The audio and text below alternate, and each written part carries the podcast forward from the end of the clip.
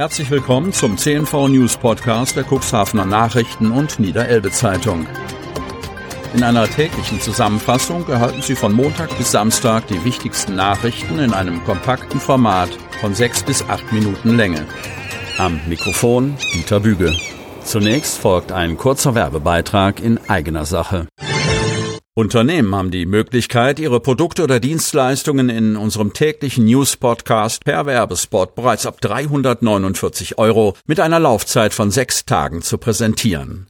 Mehr Infos zu unserem Werbespot unter cnv-mediacompass.de slash podcast. Dienstag, 11. Oktober 2022. 130 Menschen beteiligen sich in den frühen Morgenstunden bei der Suche nach einer Frau. Bülkau. Die Feuerwehr Bülkau ist durch die Polizei Hemmoor zu einer Personensuche alarmiert worden. Parallel dazu wurde auch die Feuerwehr Nordleder mit ihrer Drohne nach Bülkau geschickt. Mit 29 Einsatzkräften rückten die Rettungskräfte zunächst aus. Vermisst wurde seit Sonnabendnachmittag eine 79 Jahre alte Frau aus Bülkow. Vor Ort wurde zunächst eine weitere Drohne der Jägerschaft hinzugeholt. Zunächst wurden das Haus, eine Scheune, die Garage und nähere Umgebung abgesucht. Die Polizei Hemmoor alarmierte einen Hubschrauber dazu, dessen Besatzung sich nachts aus der Luft an der Suche beteiligte.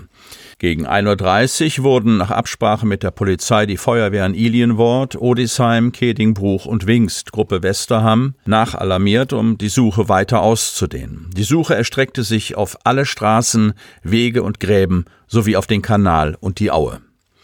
Mit dem Polizeihubschrauber wurde das gesamte Gebiet mit einer speziellen Wärmebildkamera abgesucht. Auch die beiden Drohnen kamen zum Einsatz. Eine Hundestaffel der Polizei war mit Suchhunden im Einsatz. Mittlerweile beteiligten sich 130 Einsatzkräfte an der Suche nach der Frau. Der DRK-Ortsverein Bülkau sorgte inzwischen für Heiß- und Kaltgetränke an der Einsatzstelle. Gegen 3.15 Uhr hatte die intensive Suche dann tatsächlich Erfolg. Die vermisste Person wurde gefunden und in stabilem Zustand nach Hause gebracht. Fahrer landen neben Straße. Osten. Ein Verkehrsunfall zwischen einem Pkw und zwei Radfahrern hat sich am Wochenende in Osten ereignet. Die Motorradfahrer wurden verletzt. Am Sonntag wollte ein 37-jähriger Hemmorer mit seinem Auto von der Birkenstraße nach links auf die B495 abbiegen. Dabei habe er einen 56-jährigen Schiffdorfer sowie eine 60-jährige Bremerin, die jeweils mit ihren Motorrädern in Richtung Hemmo unterwegs waren, übersehen, teilt die Polizei mit. Die Motorradfahrer seien ausgewichen, dabei aber nach rechts von der Fahrbahn abgekommen und im Seitenraum gestürzt. Die Frau und der Mann wurden nach Polizeiangaben leicht verletzt. Beide wurden in ein Krankenhaus gebracht. Anzeige wegen sexueller Belästigung. Kreis Cuxhaven. Die Polizei sucht nach einem Mann, der eine Frau sexuell belästigt haben soll. Gegen den Unbekannten läuft eine Anzeige. Am Sonntag, 7.35 Uhr, fuhr eine 55-jährige Frau auf den A27 Parkplatz Harmonie in Fahrtrichtung Cuxhaven, um eine Zigarettenpause zu machen. Wie die Polizei berichtet, habe sich ein Mann der Frau unvermittelt genähert. Sie sei von hinten umklammert und kurzzeitig festgehalten worden. Die Frau habe sich aus der Umklammerung befreien können. Anschließend habe eine unbekannte Person der Frau geholfen. Der mutmaßliche Täter wird laut Polizei als 1,70 Meter groß beschrieben. Er habe ein Holzfällerhemd getragen sowie eine schwarze Arbeitshose, Marke Strauß, schwarze Arbeitsschuhe, eine Fellmütze und eine getönte Brille. Der Mann sei nach dem Übergriff in einen LKW mit Auflieger gestiegen und davongefahren.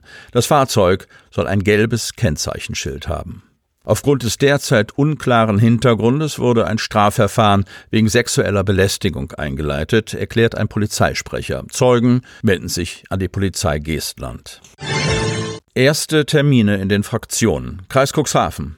Zwei Altgediente und zwei Newcomer werden die Interessen des Kuxlandes in Zukunft in Hannover vertreten. Eva Viehhoff, Grüne, Klaus Seebeck, CDU, Oliver Ebgen und Oliver Lottke, beide SPD, nutzten den Wochenstart, um sich ein wenig zu sortieren, einmal durchatmen, denn am Dienstag werden sie bereits in der Landeshauptstadt erwartet. Ein bisschen aufgeregt bin ich schon, bekennt Oliver Ebken. Als Gewinner des Direktmandats im Wahlkreis 58 wird der Sozialdemokrat an der Sitzung der SPD-Landtagsfraktion teilnehmen. Nicht nur Sozialdemokraten, auch die Grünen treffen sich an Tag zwei nach der Wahl in Hannover. Es gibt eine erste Fraktionssitzung mit allen Abgeordneten, auch den Neugewählten, bestätigt Eva Viehoff, die ihr Landtagsmandat im Wahlkreis 59 Unterweser über den Listenplatz verteidigen konnte. Am Wahltag hatten Bündnis 90 die Grünen zwar nicht die von Demoskopen prognostizierten Traumwerte, wohl aber das mit Abstand beste Ergebnis in der Geschichte des Niedersächsischen Landesverbands erreicht. Mit voraussichtlich 24 Sitzen im neuen Niedersächsischen Landtag galt der Wiedereinzug der Lokstädterin bereits am Sonntagabend als sicher. Der heutige Tag fühlt sich ein bisschen wie zwischen Weihnachten und Neujahr an, beschreibt Viehhoff ihre Stimmung. Der ebenfalls im Wahlkreis Unterweser direkt wiedergewählte Oliver Lottke, SPD, rechnet mit klaren, zielstrebigen Koalitionsverhandlungen. Schon deswegen, weil der Termin der konstituierenden Landtagssitzung Anfang November letzten Endes gar nicht so fern liegt. Klaus Seebeck spricht von einem neuen Lebensabschnitt. Der Flögelner, der am Sonntagabend für die CDU im Wahlkreis 57 Geestland ein Direktmandat holte, freut sich auf neue Kontakte. Wer tickt so wie ich? Mit wem könnte ich Allianzen schmieden? führt Seebeck aus. Als Landtagsabgeordneter möchte er über Parteigrenzen hinweg als Ansprechpartner für alle im Wahlkreis wahrgenommen werden. So sieht Krüger sein Ergebnis. Kreis Cuxhaven. Am Sonntag konnten die Wählerinnen und Wähler im Landkreis Cuxhaven ihren neuen Landrat wählen. Einziger Kandidat war Thorsten Krüger. Der Bürgermeister der Stadt Geestland erhielt zwei Drittel der Ja-Stimmen. Ein Drittel der Wähler stimmte allerdings gegen ihn.